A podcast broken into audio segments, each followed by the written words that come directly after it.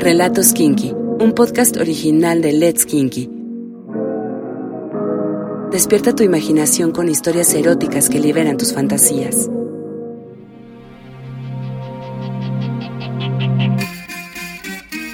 Nos quedamos sin vacaciones por mi culpa, así que no dije ni mu cuando apareció con aquel armatoste para la piscina. Un flotador gigante naranja fosforito con forma de sillón. Creí que sería un capricho pasajero, pero se convirtió en su segunda piel.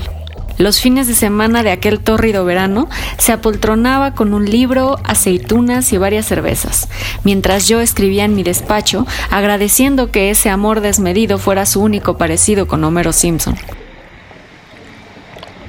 Aquel sábado, la luz del ocaso se filtraba entre las ramas de los árboles y confería a su rostro una aura mágica. Observaba desde la ventana el brillo del agua en su barba, en el vello de su pecho, en su sexo desnudo. Me apremió la sed. Apagué el portátil y salí al jardín. La bata se deslizó hasta mis pies y me zambullí desnuda. Buceé hasta sus piernas y emergí entre ellas con las fauces abiertas.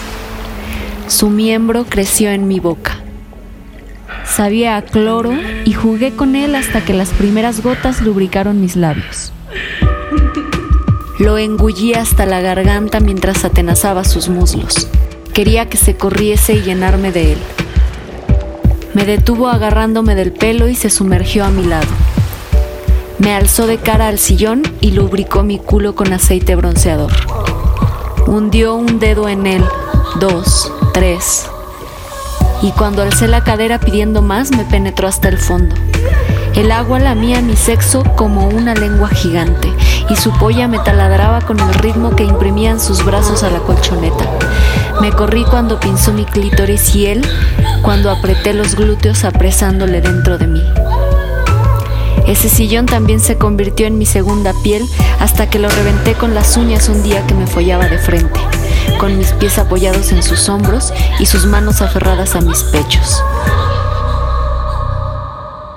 Compré otro sillón.